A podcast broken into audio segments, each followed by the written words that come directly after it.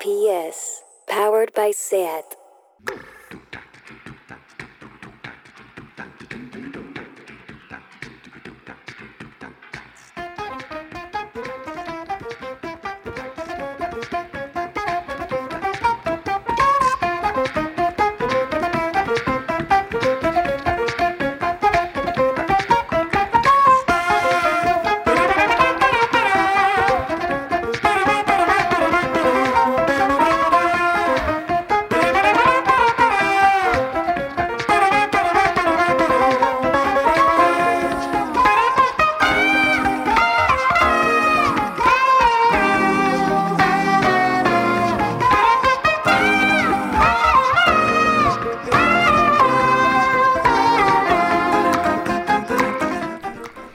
Bienvenidas a Tardeo. ¿Os han invitado a los premios Ondas que se celebran hoy? A mí no. ¿Por qué? Seguramente porque esto no es periodismo de verdad, del auténtico, del de redacción. Lo mismo piensan mis amigos de la universidad, que hasta que no tenga sección en RACU no seré periodista de verdad. ¡Viva el periodismo de pacotilla!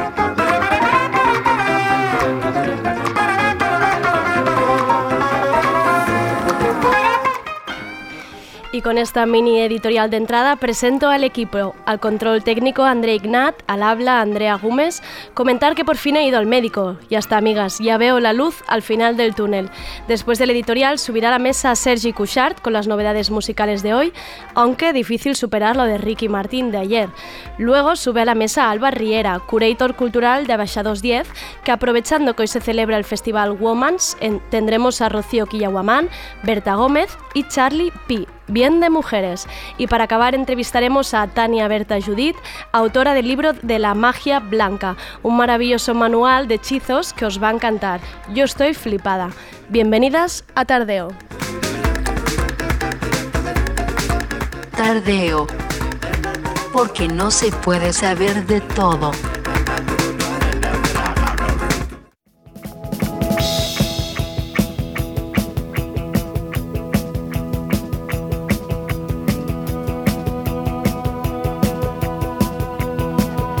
¿Qué ha pasado hoy?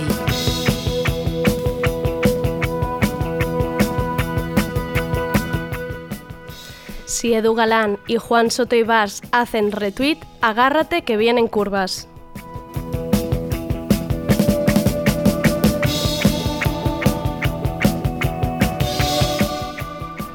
Pues eso, que si la revista Mongolia le da el visto bueno es que es carne de editorial de tardeo. Os pongo en situación.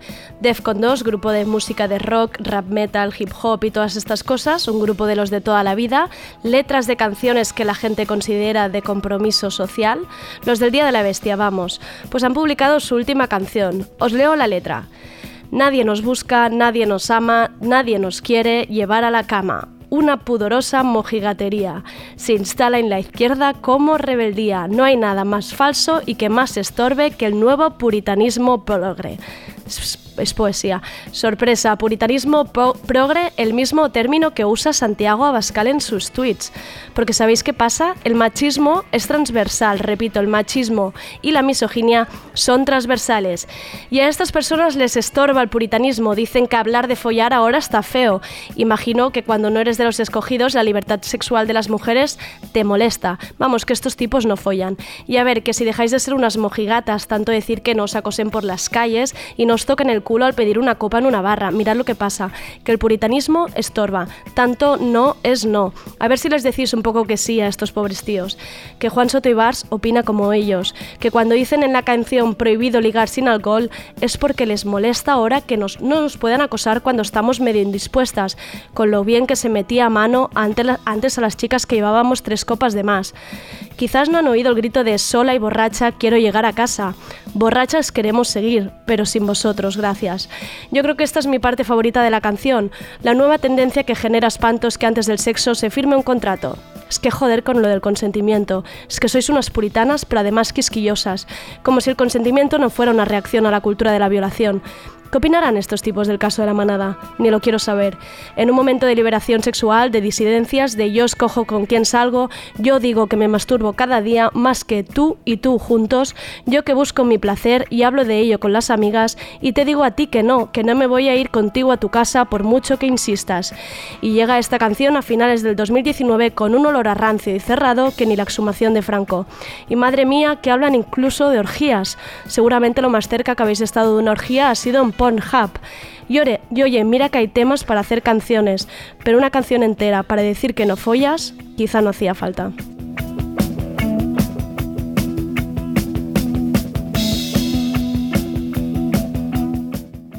Últimamente me siento súper bien con los editoriales, me voy a gustísimo a mi casa. Te relajadísima. Sí, y ahora de repente me he sacado ahí como venga. Todo resfriado, nada, ya de, está. nada de drogadura Nada, adiós al antibiótico.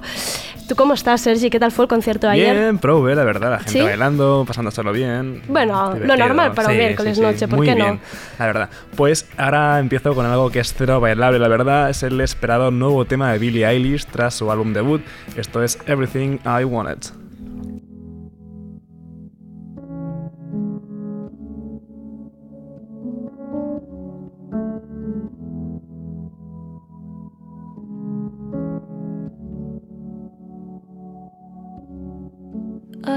Dream.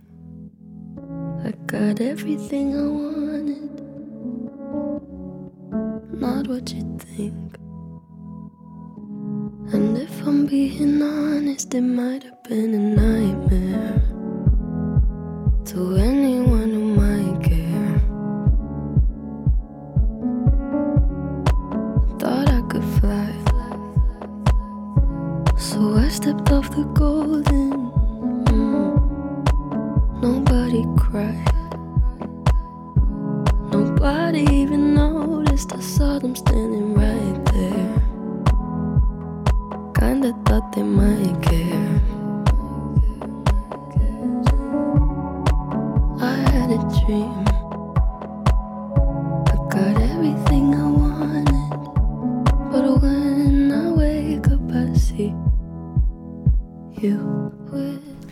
Everything I Wanted es la balada que Billie Eilish, balada, o sea, insisto, Sí. que la ha dedicado a su hermano y productor ¿Es real que le ha Phineas. dedicado al hermano? Sí, y Vale. voy a ahorrarme mi opinión sobre lo que opino de la relación que tienen, esta curiosa relación que tienen hermanos, los hermanos. Un día, un día haremos un especial. Sí, ya buscad por ahí si queréis. Con Tenéis Sergi cus- Santiago, se lo, tenéis- se si lo tenéis diré. curiosidad, buscad por ahí fotos de la novia de, de Phineas, Del hermano. del hermano. Sí, sí. sí.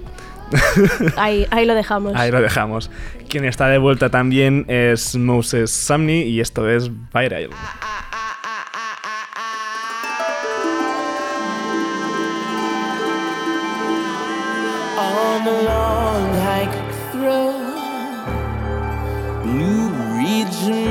on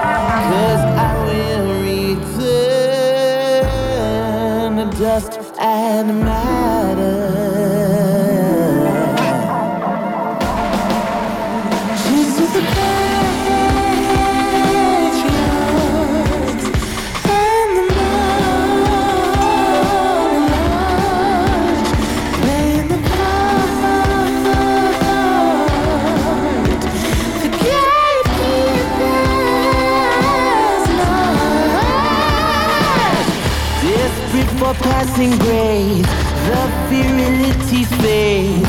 You've got the wrong guy. You wanna slip right in and put the masculine. El cantante Moses Sumney ha publicado el primer adelanto de su segundo disco, bueno, segundo entre comillas. Se llamará Grae con esta con esta A neutra, ¿no? O sea, Gre, No Gre, sé. ¿no? Es como la, el, el catalán. No, no puedo con estas complicaciones, la Y verdad. se publicará en dos tandas, por eso he dicho lo de las comillas. Es un disco doble dividido en dos partes porque es doble. Y la primera se publicará en febrero y la segunda en mayo. Yo he de decir que si tenéis un minutito en casa os pongáis el videoclip, porque es él básicamente bailando sin Sí. camiseta y mira, oye, te alegra un pelín el día, la verdad.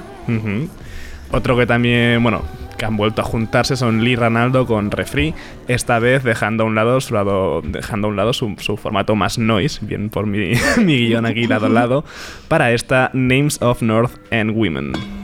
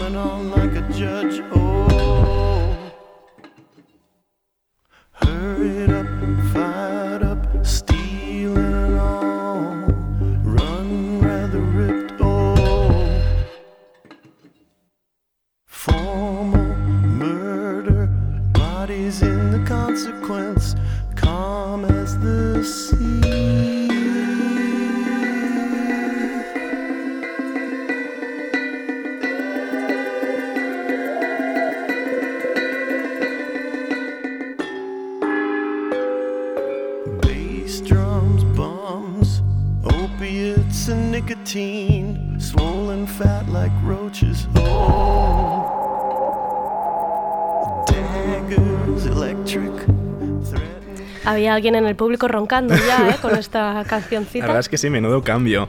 Creo que ayer leía un titular que me hizo bastante gracia de la Rolling Stone en plan, Lee Ranaldo se junta con el colaborador de Rosalía, Ah, está Raúl Refri, para un nuevo tema. Y la verdad es que me alegra muchísimo que por fin sea la mujer Pues la sí. protagonista y no la colaboradora de... Sí. O sea, me hizo Mm, mucha ilusión. Ese titular lo quiero y me voy a hacer una camiseta. lo buscamos. Bueno, como más o menos el tema este así sería con sonidos medio orientales, seguimos un poco por esta línea porque Habibi tiene un nuevo tema y se llama Come My Habibi. Muy bien.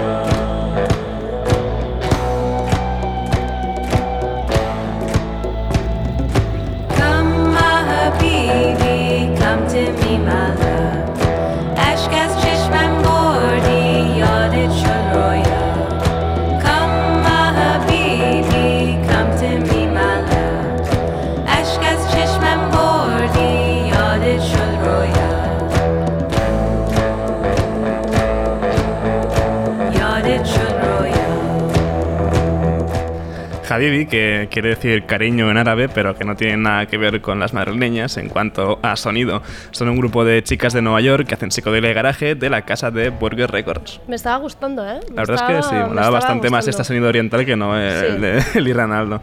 Pobrecico. seguimos, teniendo, ten- seguimos teniendo adelantos del próximo disco de Beck. Este es el tema de cierre, Everlasting Nothing.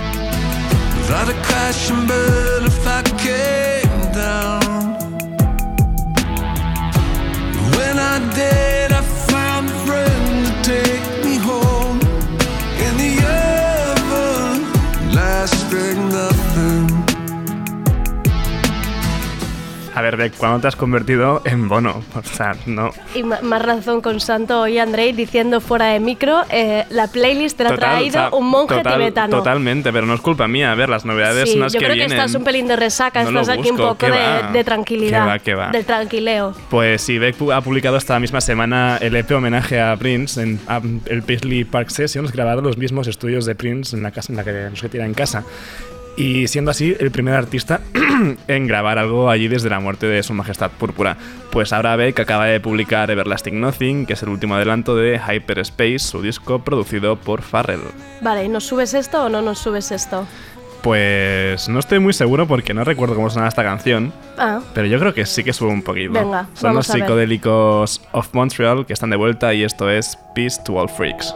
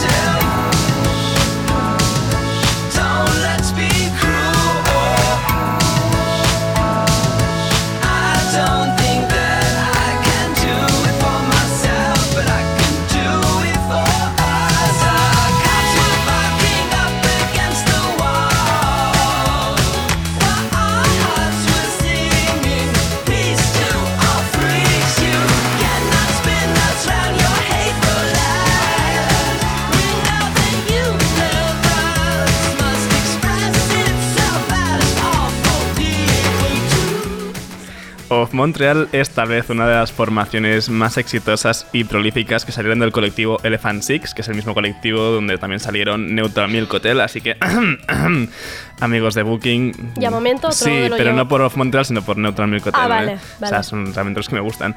Con 15 discos a sus espaldas, esta Peace to All Freaks es el primer adelanto de Your Fan, su decimosexto, que se publicará ya el año que viene. Estaba pensando que esta canción es la típica que hace llorar a los indies, ¿no? Porque es como muy de manual.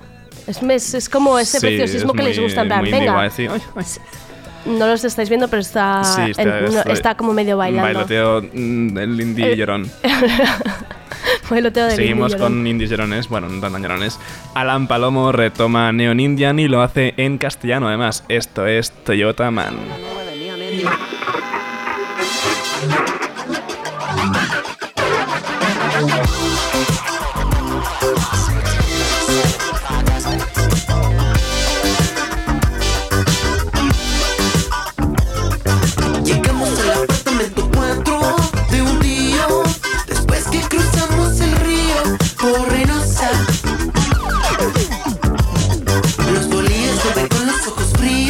Queremos líos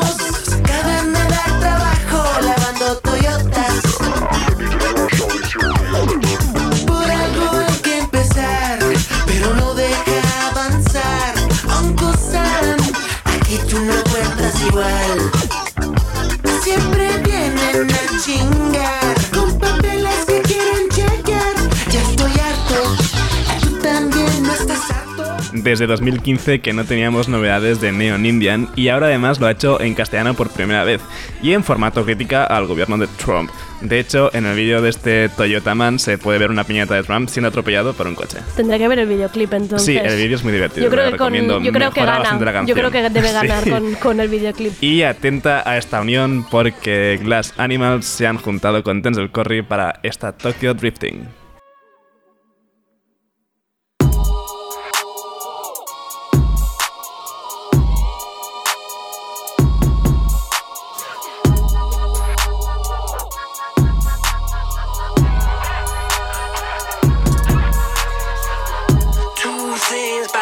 You better listen up.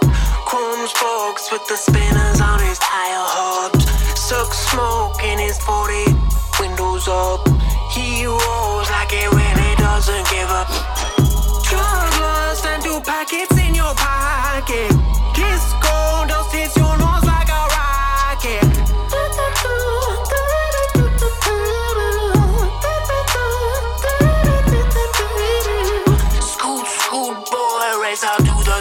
club. Let rip like you drank all the tequila.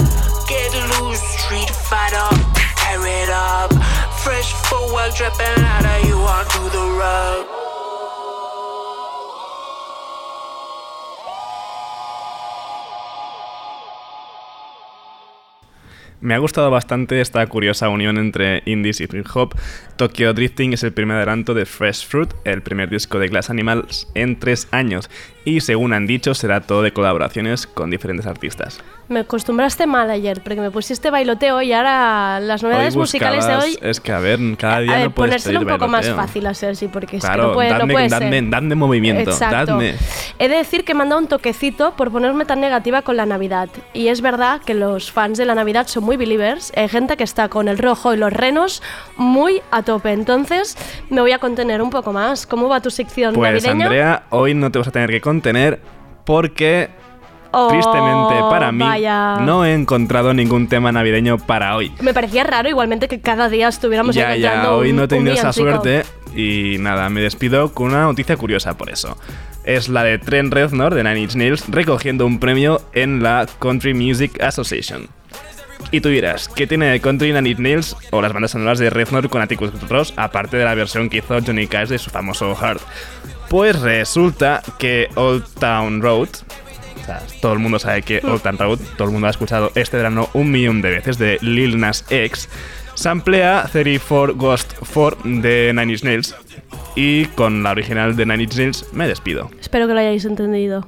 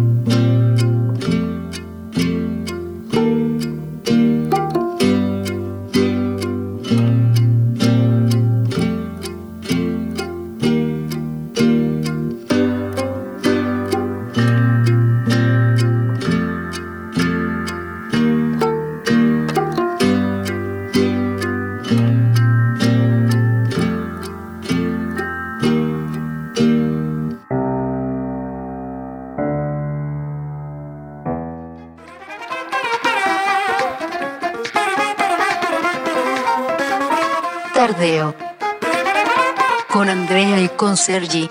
Con Sergi y Andrea.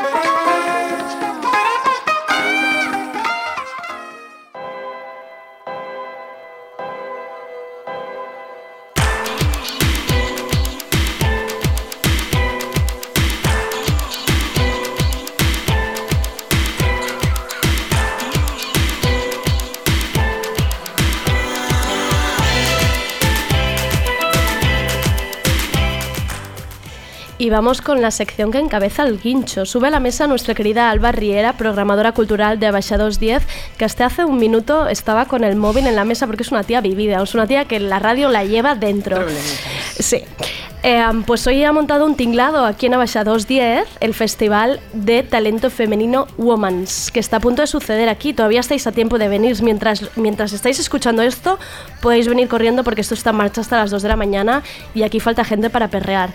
Como siempre, Alba está muy bien acompañada. Tenemos en la mesa a Rocío Kiyawaman. Yo no sé si hace falta ya que te presente, pero yo lo voy a hacer un poco para si hay algún despistado ¿Qué que siempre pasa. Rocío es archiconocido por sus vídeos, animaciones e ilustraciones que gritan cosas, cosas verdaderas sobre el moderneo, eventos, Barcelona en general, siempre on point. También tenemos a Berta Gómez, periodista cultural especializada en género, co-madre de la revista digital La Forum Mac, medio digital sobre cultura y feminismo, y desde Tarceo hacemos un llamamiento a seguirlas en redes. Buscad La Fronde, ¿Qué tal, Berta? Gracias. Muy bien. También tenemos a Charlie P. Es la única que no conocía en la vida real, ¿no? En el fuera de la realidad. Exacto. Y me moría de ganas, así que excusa, tardeo.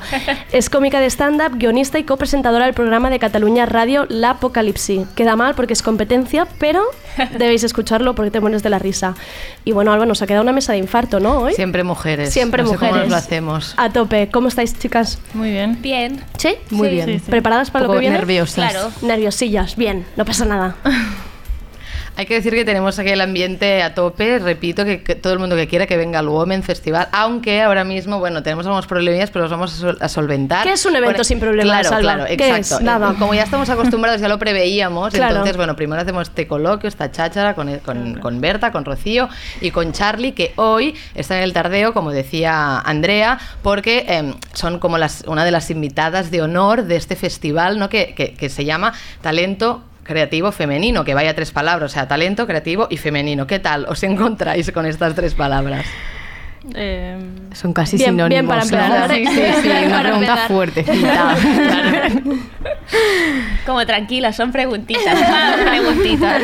Pero que sí, que, que, que, ¿qué tal estas palabras si, nos- si nos hacen como mención Claro. a nosotras, ¿no? Sí, veces exacto, como pensamos, nos sentimos Dios, conocidas con esta palabra o con estas palabras en plan, jo, femenina, guau, me tendría que sentir halagada que haya un talento creativo femenino o es como otra vez con el femenino, podría ser talento creativo y estoy yo, ¿sabes? Un poco por aquí. Bueno, Ah. yo creo que, que quizá utilizaría más a lo mejor palabra feminista eh, y bueno, y sí que está bien como reivindicar espacios y más de mujeres jóvenes que quizá nosotras tampoco somos las más jóvenes del festival, Oye, sois pero, jóvenes. pero sé que, A que mí no me mires, que yo creo que soy la abuela, la abuela de aquí. eh, otras mujeres y que está bien que se les dé espacios y, y visibilidad. Por aquí. Sí, sí, un poco Sí. lo mismo, ¿no?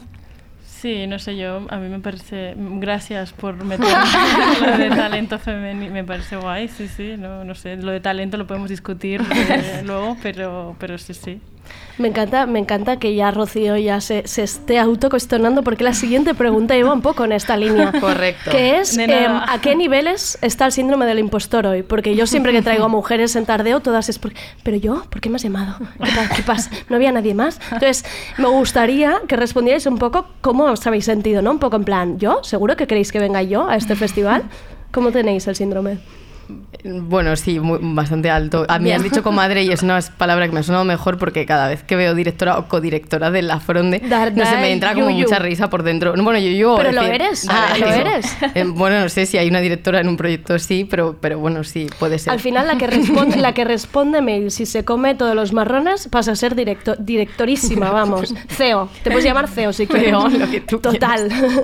Yo, eh, bueno, luego toda la charla que haga será sobre el síndrome del impostor. Vale, perdón, ¿eh? Perdón, Rocío perdón ya- por ya este- ya estuvo aquí y hecho, eh, hizo Perdón un por taller este que se llamaba Yo Es soy, verdad, es yo soy un fraude. O sea, Es ella que directamente Sí. Es ella verdad, se, es se llamaba fraude. Ella Es misma. verdad, es verdad. Yo creo que es verdad. algo que va muy ligado con los artistas. La gente que crea siempre tienes momentos de, de que, hostia, esto me ha salido muy bien, ha sido pura casualidad, como yo hago ahora algo que esté a ese nivel o que tal, ha sido, estoy aquí por casualidad, de pronto es como mierda, mierda, van a descubrir que soy un fraude. Como alguien lo que ¿no? Exacto, como se me va a acabar el chollo, no sé qué, pero al fin vamos creando, vamos siguiendo haciendo cosas, o sea que es un poco como, creo que es muy nato en todos los artistas, siempre nos sentimos así en algún momento, a veces más, a veces menos, depende también de la persona y de la seguridad que tiene ¿no? en sí mismo, pero creo que es algo muy común entre artistas y... Yo O sea, tengo, yo tengo la teoría de que hay alguien que me está observando desde que mis vídeos empezaron a ir bien en silencio y que algún día está esperando como el momento para salir y exponer que soy que Todo. estoy timando a todo el mundo y castigarme. En plan, O sea, y ¿crees que hay un documental detrás tuyo ahora mismo? Yo creo que hay un psicópata que me está Vale. persiguiendo y La que en algún momento va a destaparme. Plan, Sí, en síndrome del impostor llevado a persona física detrás de un verdad, matorral. De verdad, exacto. Vale, vale. Sí, sí. Yo ahora mismo estoy mucho más Ya tranquila ahora, realmente. De hecho, porque nosotros también teníamos un poco esta cosa del síndrome del impostor también el sentido de lo que vendrá después, que es un festival que presentamos em, dentro de la generación Z y digamos que somos bastante millennials, entonces hoy yo también estamos un poco con este sentimiento de, bueno, nos vamos a hacer pasar por súper jóvenes, lo somos, pero bueno, estamos pilladito con pinzas. Luego nos hacemos un, pillado TikTok, ¿eh? Las cinco, hacemos un TikTok todas, ¿eh? Yo Ahora- tengo lectoras por lo menos que son generación Z. Y esto se llama... eh, tengo, una, conectada. tengo una prima Hablas también. el mismo sí, lenguaje. Muy joven, muy joven. Habla- ahora que Rocío decía esto de en el momento en el que mis vídeos empezaron a tener éxito, tal, am, supongo que también esto os ha pasado porque cada una de vosotras habéis convertido un poco como un hobby, una pasión o un trabajo que está más fuera de lo establecido, al final en, en- en- vuestro trabajo. Mm. ¿En qué momento os empezáis, os empezáis a tomar esto en serio? Eh, O a daros cuenta, no que os lo toméis vosotros, sino a daros cuenta de que, hostia, esto va en serio. eh, yo en el momento en el que me escribe alguien para con una oferta de dinero básicamente a cambio de entonces fue como hostia, vale, Hostia. vale, igual hay dinero aquí eh, ya, y sí a partir de entonces todo ha sido como eh, improvisando sobre la marcha. Ah, con la gente que me ofrecía dinero con la gente que no me ofrecía propuestas con dinero nada. Ya está sí a partir de eso Pero hay al- algún momento en el que a- aún os, os cuestionéis a veces, ¿habré elegido el camino correcto? ¿Es, es lo que tenía que hacer? ¿O quizás tenía que haber estudiado Derecho? ¿sabes? Y es que yo, yo estudié traducción e interpretación y el último día de la carrera dije, no quiero traducir nunca más en mi vida. O sea, no quiero saber nada más de traducir nunca más. Entonces dije, voy a hacer algo este verano para que, que me motive, que me venga, que me apetezca. Y me apunté a un curso de stand-up.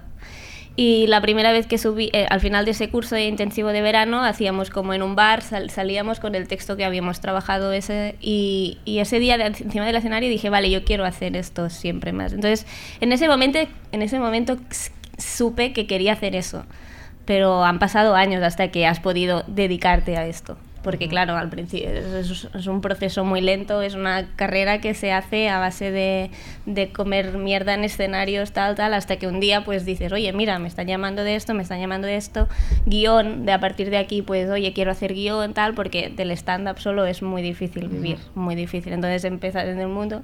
Pero fue así, fue como yo tenía mi carrera y dije, vale, no quiero hacer nada más de esto, voy a hacer algo que me guste. Y así empecé.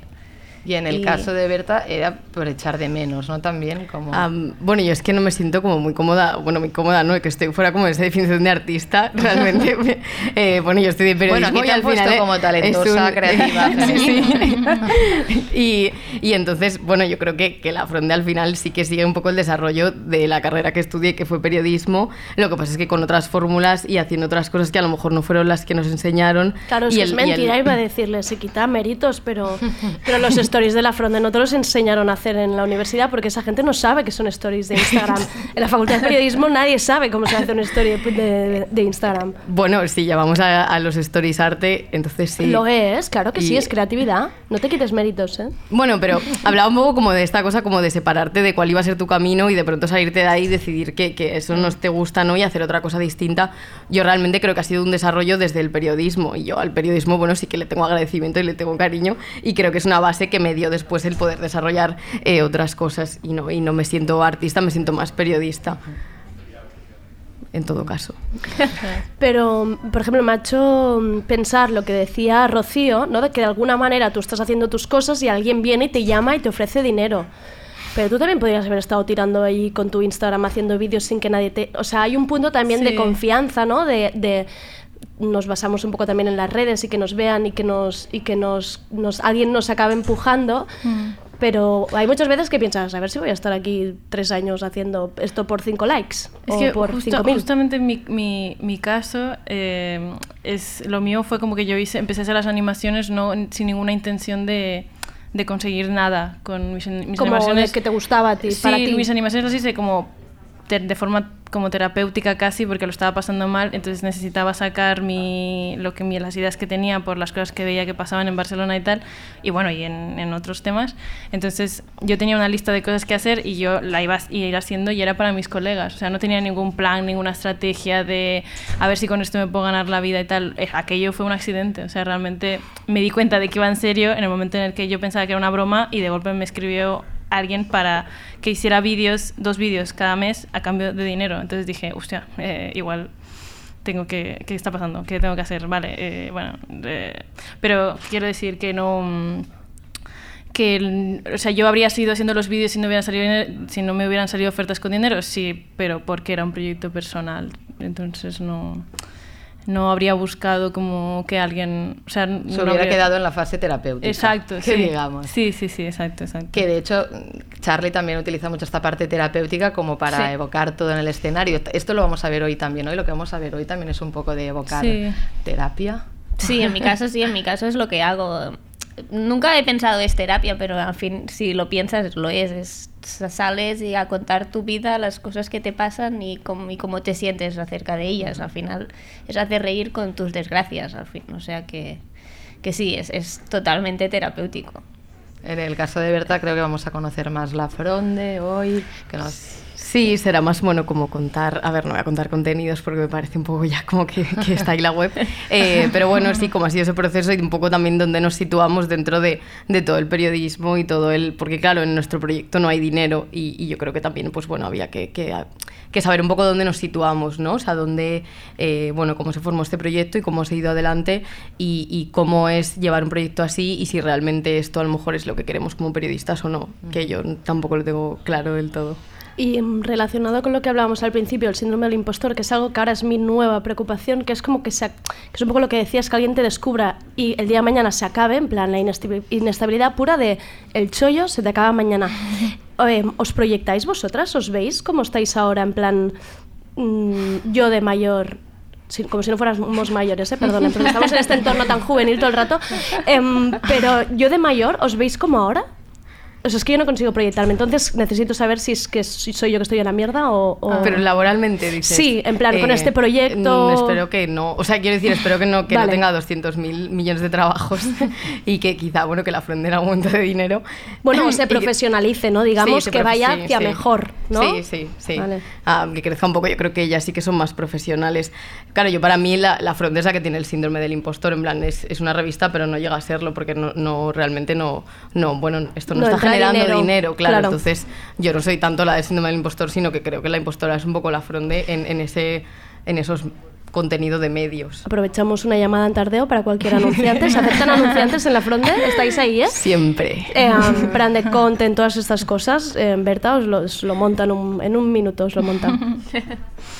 Ah, yo no, yo, veo, yo no veo ningún futuro, o sea, yo no Vale. veo ningún futuro. Porque, No hay futuro. No, porque como, o sea, desde que empezó hace un año, o sea, yo no, no, no, no- intento no proyectar, no intento no proyectar, es que no proyecto directamente porque como es una cosa accidental, pienso que internet un día te un día te conoce y otro día no te conoce, o sea, internet te, Te- puede otro día te cierran la puerta total, es que también lo veo. Entonces lo mío, lo de internet está, o sea, mi, lo que hago yo está totalmente ligado a internet, entonces eh, yo sinceramente no hago planes de futuro y en cuanto me sale una oferta de curro con nómina la agarro y me aferro y la abrazo porque es- no, o sea, no confío nada en esto, entonces no eh, que no veo, no veo, yo no le veo Vale, futuro. esto. futuro, carpe diem. Sí, me, gusta, me no, gustaba no. acabar así un poco Eh, abajo. Esta, esta- esta sección eh. todo abajo, venga. Eh, Luego ya lo subiremos como podamos. Charlie, ¿ves futuro? Es que en mi caso, este, por ejemplo, este último año me han pasado tantas, of- o sea, tantas cosas distintas, de curros distintos, que veo que cuando no va una cosa, sí, Algo saldrá. Claro, me llamaron para un programa de tele a hacer guion, luego me llamaron para escribir una serie, luego me han llamado para la radio, ahora estoy en la radio. Toca, Entonces, ir tocando Madrid. Eso, voy polifacético. tocando a Charlie, que es un poco el amuleto de la claro, suerte no, ahora está mismo. de verdad. Estás- o sea, en realidad este está siendo mi año, entonces es como, bueno, am, veo que hay salidas de distintos, o sea, una Vale. vez metida en, o sea, veo que puedo vivir del humor Vale. En un futuro, sí, haciendo qué, no lo sé, porque hay miles, de opcio- miles de opciones. Miles de salidas. Me Pero- gusta que hayas, que hayas terminado con un poco de esperanza yo es que esta muy mesa. Y con yo- él, este año es mi año. Y con o sea, este año es este mi año, Hay que decir parece que hay que- hay que año. Yo es que, yo es que soy súper Claro. pesimista. Entonces, si por eso estaba bien el futuro, futuro, este año o es sea, mi habéis hecho bien acabando con ella. Estaba bien que estuvieras ahí en el el- punto el intermedio, si no había gente ahora directamente al Jagger. En plan, el talento femenino es esto y hoy acaba. Hoy, después de del Woman, festival porque todo lo que vamos a ver es mentira. no Se acaba. He se venido a equilibrar un poco la charla, creo yo. Así me gusta. Pues chicas, os dejo ahora que vayáis a hacer gárgaras, ensayar, eh, um, eh, hacer estiramientos, no sé qué se hace antes de un festival, pero os dejo o tomaros una cerveza directamente. Es eso. Que os relajéis, nos vemos de aquí un ratito. Muchísimas, muchísimas gracias, Alba, A ti, como Andrea. siempre, por traer Siempre un placer. a lo mejor. A lo mejor de a la mejor de lo mejor. Adiós.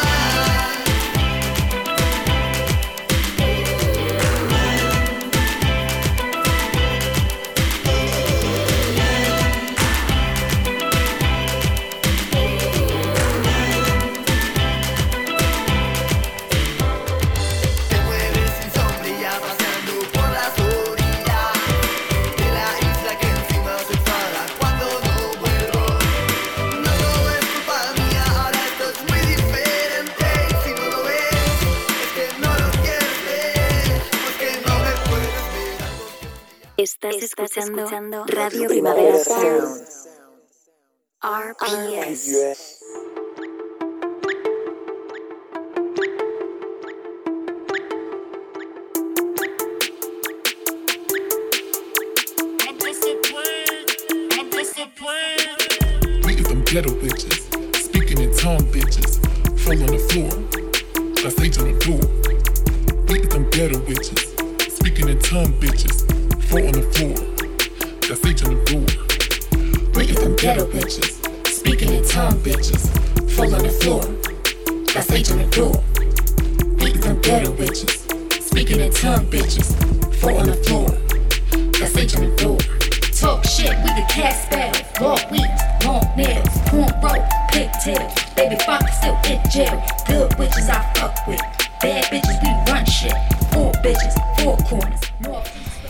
Con este Brujas de Princess Nokia llegamos a la entrevista con Tania Berta Judith, que en realidad es una sola persona, aunque pueda desconcertar el nombre, se lo he tenido que preguntar, en plan, ¿va a venir Tania, va a venir Berta y va a venir una Judith? ¿O solo es una? No, confirmamos.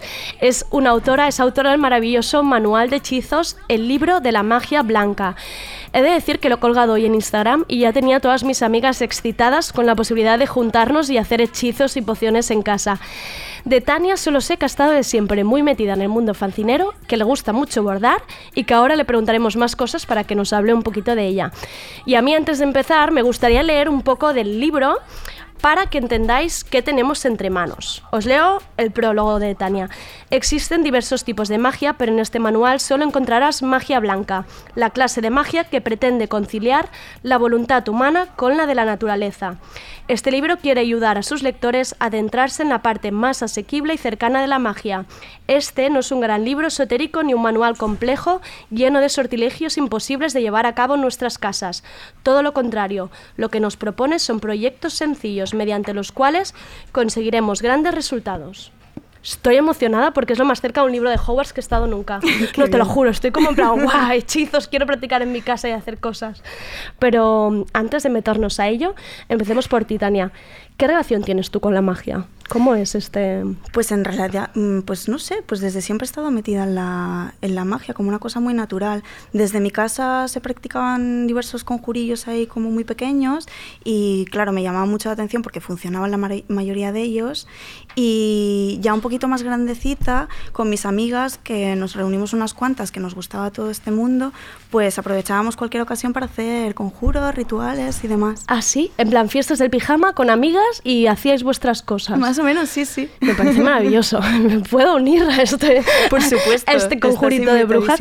Y una pregunta, con esto que dices en casa, ¿eran mujeres las que practicaban este tipo de mm, Sí, sí, conjuros, sí. pociones, em, plantas médicas? ¿Toda esta sabiduría es de tu rama de mujeres? Desde siempre mujeres. Los hombres normalmente eh, han tendido a ridiculizarme y a no creerse nada de este mundo. Vale. Por una parte mi madre, eh, me acuerdo que mi primer hechizo fue la cruz de sal, hacerla cuando había mm, truenos para que cesas, para, para que acabasen los truenos y funcionaba y fue bastante guay verlo funcionar.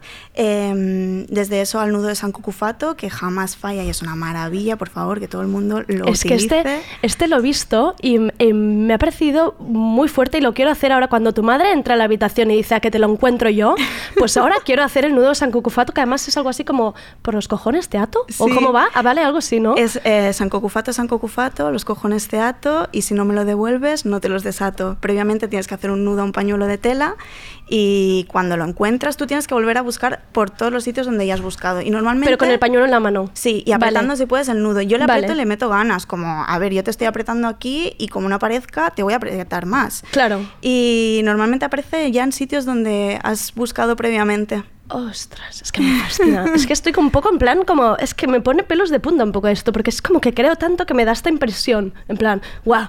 Yo que- lo vivo como una manera maravillosa de, de acercarme a la realidad. O sea, es que es, es muy bonito que sucedan estas cosas. Mucho. Y, y de todo este proceso de que tú estabas en tu casa, tu madre, tu abuela, ¿cómo llega la idea de este libro? ¿Decides recopilar un poco todo lo que sabías? La idea es de mi editor. Porque pues un día de charla, pues los editores hablan mucho de libros, por supuesto. Sí, tienen estas cosas. Poco pesados, ¿eh? Poco pesados los editores. Y, y me propuso hacer un libro de magia porque sabe que, está, que pues, me gusta el tema, que estoy metida y, y me pareció como buenísima idea porque el libro está enfocado para niños y niñas, aunque es para todos los públicos, por Ah, ¿sí? supuesto. ¿Este libro es infantil? Sí, sí, ¿Qué sí. me dices? Está, se intenta poner un tono para que, para que pueda llegar a generaciones más peques. Ah.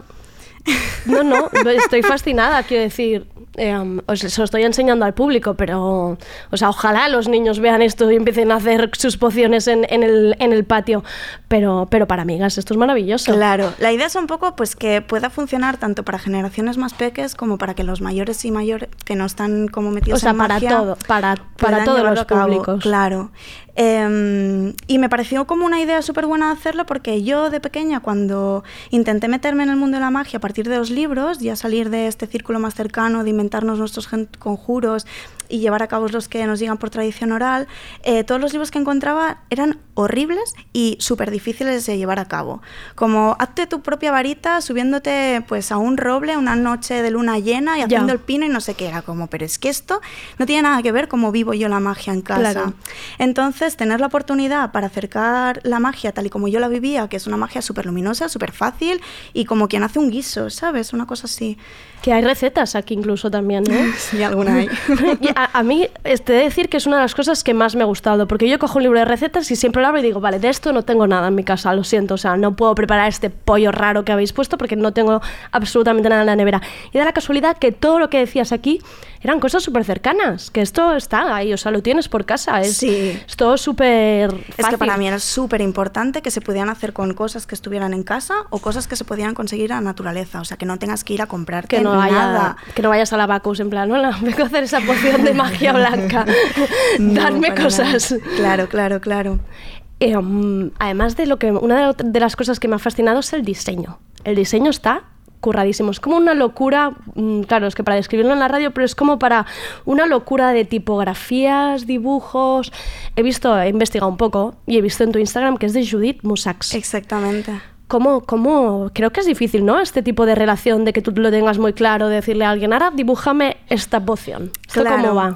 Eh, a ver, en un principio yo tenía que, mm, que escribir el libro, que ilustrarlo y que diseñarlo. Todo tú. Todo yo. Bien. Entonces yo entré en caos y hubo una etapa que ya no podía más, no sabía cómo llevarlo a cabo, sobre todo porque yo tenía muy claro cómo quería que fuese y, y era muy difícil de ejecutar, porque quería que fuese una locura tipográfica, que cada doble página fuese diferente a la anterior, pero todo ello conviviese dentro de una misma sintonía y pues mis conocimientos de diseño igual no son Claro, no llegabas a tanto. Y un día estuve hablando con una amiga mía, una amiga desde hace muchísimos años, y le dije, pues mira, me estoy encontrando en este momento, estoy haciendo una cosa súper chula, pero que no puedo como materializar. Y me dijo, ah, pues me pongo contigo. Y Judith es buenísima. Y claro, pues es suerte la mía que se ofreció con todo su amor y toda su, su buena intención a ayudarme con el diseño. Y el resultado es el que es, es que es maravilloso. Hmm. Entonces yo simplemente le dije que quería, le di de referencia a un libro que está por internet de manera gratuita por quien quiera curiosear. Es así como algo de Zen y Macintosh. Si pones estas dos palabras surge, o sea, como que aparece fácilmente. El- Zen y Macintosh. Sí, Ah. el nombre del, del autor no acuerdo, Da porque igual. yo soy malísima para los nombres, pero es súper fácil de, de encontrar. Y es una locura, es un libro de los años 80 que está hecho totalmente con, con un ordenador Mac, con un Mac, y, mm, y le di esto de referencia, le dije también que quería que fuese como un rollo 70s, pero ahora. Imagínate currar con solo estas dos referencias. O sea, la pobre cuando le dije esto dijo, pero, pero, dime algo más. Y, pero jo, no, lo ha hecho súper bien, ha hecho justo lo que tenía en la cabeza y ha ido súper más allá. O sea, yo le pedía un 10 y llegaba al 20. O sea, es que el resultado, de verdad, yo cada vez que lo tengo en las manos, flipo. Es, Es como- muy, muy bonito. Sí. Voy a decir algo de la magia que hay aquí dentro para que la gente sepa, ¿no? En plan, ¿de qué hablan de magia del ojo mora? No. Hay perfumes pa- para confiar en uno mismo. Cómo ver el futuro en el fondo de una taza de té. Que hemos estado a punto de hacerlo antes en la oficina, pero he dicho, a ver, mm, mm, a mí dejadme en mi entorno que esto no me sale bien aquí en la oficina. Muñecas para hacer con el pelo de una amiga y que no se destruya nunca la amistad. O sea, esto es muy fuerte, ¿eh? Este es un... Bueno, voy a hacer un pequeño secretillo. Venga. Este es fruto mío. Hay un par que me he inventado yo porque creía que eran necesarios que existiesen y... mm, Porque los, porque los echabas de, en plan, no hay nada de amistad, mm, necesito algo. Claro, porque normalmente cuando te comienzas a mover en el mundo de la magia, lo que te encuentras es sobre todo magia amorosa. Sí, es verdad. Y esto no es una magia que a mí me apetezca mucho hacer porque lo que haces al final es intervenir en las decisiones y los deseos de otra persona para, Claro. para tu bien. Y a mí no me parece que sea el pues lo que se tenga que hacer. Y, pero sí que hay valores, por ejemplo, pues la amistad y cosas de este tipo, pues la confianza en uno mismo, que me parece que son importantes que existan eh, conjuros en este aspecto, pues para mejorar nuestras vidas en esto. Y la amistad para mí es súper importante. Y este lo, lo, lo has, lo has practicado, o sea, tú tienes muñecas de pelo con tus amigas. Todavía no. Todavía no. Pero lo podemos intentar. Vale, yo me arranco el pelo aquí en un minuto, ¿eh? Lo hacemos en un momentillo. Vale, aquí a la salida, aquí a la salida nos arrancamos un mechoncito y lo hacemos yo, maravilloso. ¿Qué más sabía? Ah, hay plantas y sus usos mágicos. Que hoy ahora que he estado con tos y estas, yo, me- yo la tengo subrayadísima esta parte porque esto era maravilloso. En plan, la de cosas que hace una planta. Eso qué, qué locura, qué locura es. Me ha parecido Claro, es que las plantas, aparte de, de utilizarlas pues para curarnos y demás, siempre, es que desde siempre se han utilizado para estos usos, como más espirituales. Y yo creo que, bueno, a mí me funcionan. No, no, es que estoy, es que estoy como en plan, que quiero saber más. Em, hay incluso uno que enseñas cómo leer una mano. Y yo hubo una, epo- uno, hubo una época de estas que me dan a mí que me interesó un montón, leí un montón de libros, te juro que tú en dos páginas, o sea, me lo has explicado mejor que el libro que me encontré en la biblioteca, que era un qué drama. bien. De verdad que no entendía nada, como la línea de la vida yo no la encuentro en mi mano, no tengo vida. Qué estaba, bien, estaba qué fatal. suerte. No, y este sí, me ha dicho, me ha dicho que era muy egoísta. Me ha dicho que me ha hecho, me ha hecho muchas cosas malas, que realmente las he confirmado, que tenía, que era egoísta, que tenía un poco de mala fe a veces, y he pensado, pues tienes razón, mi mano. Pero en este aspecto es guay, también lo subrayo en el libro, que esto no significa que tú seas así para siempre, significa que lo puedo mejorar. Claro, las Vale. líneas de la mano cambian mm, durante toda tu Ah, ¿sí? vida. Sí, O sí, sea, sí, mi- mano cambia? Sí, sí, Ah. sí, sí, sí. Sí, sí, sí, tú puedes ir haciendo fotos y vas a ver cómo aparecen nuevas líneas, Ah. desaparecen otras. Ah, me Entonces, dejas por más- eso, más- más- más tranquila, mucho claro. más. por No, eso subrayo en el libro que todo aquello que creas que no te gusta que te está diciendo la línea de la mano, jo, incide en ello para cambiarlo. Está, Vale. está dentro de ti poderlo hacer. Y he de decir que, que en su momento le pasé fotos a casi todos los grupos de amigas de la página del Conjuro Amoroso. Sé que no te gusta esa parte, pero yo tengo muchas amigas muy nerviosas ahora no, con sí este que me gusta. de amor. Las Aparte tengo le- nerviosas, ¿eh? Le dimos una vuelta y es como no no hacer un conjuro amoroso. Claro, que no ir a tirarle algo a alguien en plan a ti. Claro, Ven, tú es- que tienes que estás casado. eh, ven, no, para eso no, nada. feo, es fatal. tener en cuenta qué quieres tú de una persona o qué quieres tú de una de un amigo o un amigo ¿Qué en tu buscas, vida. no? Que Claro. atraerlo a tu vida. Exactamente, creo Eso que esto es gusta. mucho más pues más bonito y como que, que te puede ayudar más a tu vida que no conseguir una persona que no quiere saber nada de ti. ¿Para qué quieres estar con una persona que no quiere saber nada de ti? Pues no. Claro. Obligada, que sabes que ha sido por, el- por, por, el- por la Además- emoción y no es real, ¿no? Claro, ¿cómo vives con ello después? Pues sí, da, da un poco, da un poco de pena. Y me gusta mucho que incides todo el rato en magia blanca. Cuéntanos un poco eso, para la gente que, que sea como en plan su primer encuentro con la magia. Porque Claro. claro, yo de- cuando hablaba, ¿no? Ahora les contaba a la oficina, eh, un muñeco, ah, para hacer vudú, ñe, mal, eso mal, ¿no? Eso mal, Mal. desde mi perspectiva mal. Hay muchas clases de magia. Eh, pues hay magia negra, hay magia verde, hay magia amorosa, hay magia de sangre.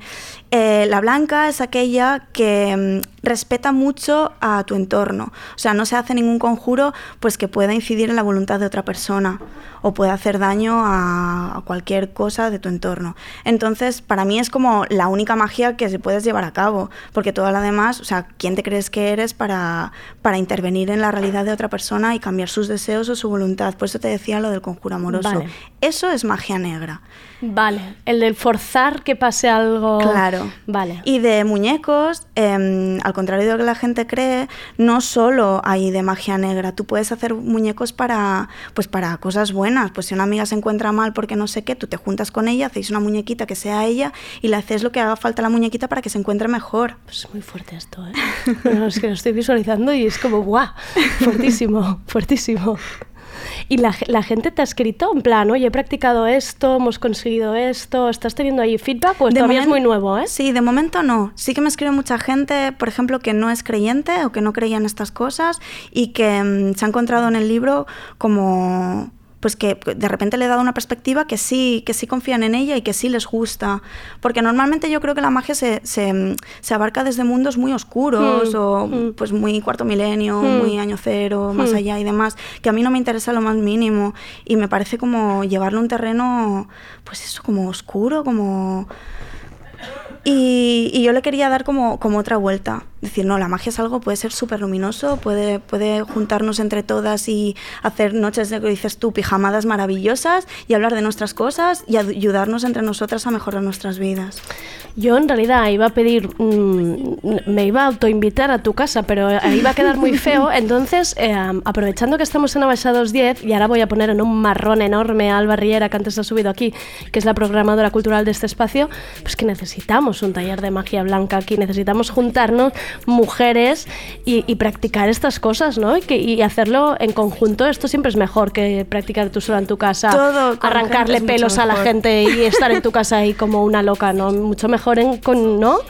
Sí, yo espero que el libro sí dé pie a esto, que la gente se reúna y quiera experimentar cosas, sobre todo experimentarlas para ver si funcionan o, o si no, porque yo no, no quiero afirmar que esto pues pueda Ya, que funcionar a todo el seguro que- mundo. ya. Es como abrir una puerta y decir, eh, esto está aquí, nos está hablando de realidades que están a nuestro alrededor y que, y que puede funcionar y hacernos la vida mejor. ¿Por qué no lo probamos entre todas? Me parece maravilloso. Voy a forzar que pase este taller, pase lo que pase. No te preocupes, que volve- volverás a tener una llamada nuestra. Bien, bien, bien. Em, pues hasta aquí la entrevista con Tania Berta Judith. El libro, recuerdo, es el libro de la magia blanca. Em, lo encontraréis en la zona juvenil, parece ser de la librería, pero mm, no. Os digo yo que no, que bueno, que si queréis para un niño, perfecto, pero que para vosotras también. Que este moderno manual de hechizos para hacer de tu vida algo mejor es maravilloso. Muchísimas gracias, Tania, por A ti, venir. muchas gracias. Espero que te quedes ahora en este festival Womans que hemos organizado haré, aquí para talento femenino. Y muchísimas gracias. Nos escuchamos, no mañana, mañana no, nos escuchamos. Hay Ciberlocutorio, un programa que por cierto está bastante bien, lo podríais escuchar. Y volvemos el lunes con Tardeo.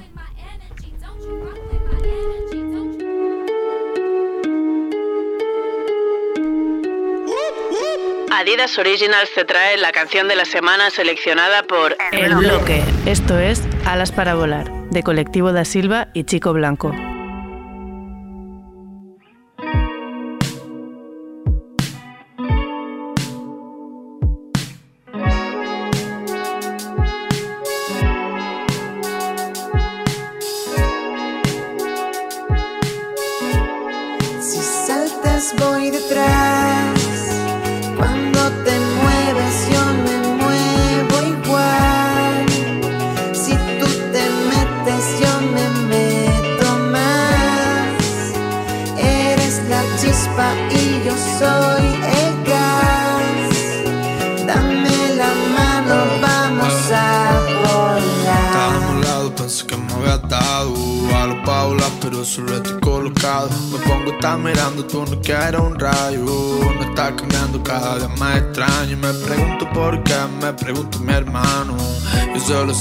Necesito ese algo. Dame química, te miro y me desmayo. Si no te cambio, pues me volveré malo. Y no consigo de otra la sustancia que le da tranquilidad a mi mente. Living every day con ansia escapar del resto de la gente Yo no consigo de otra la sustancia Que le da tranquilidad a mi mente Living every day con ansia escapar del resto de la gente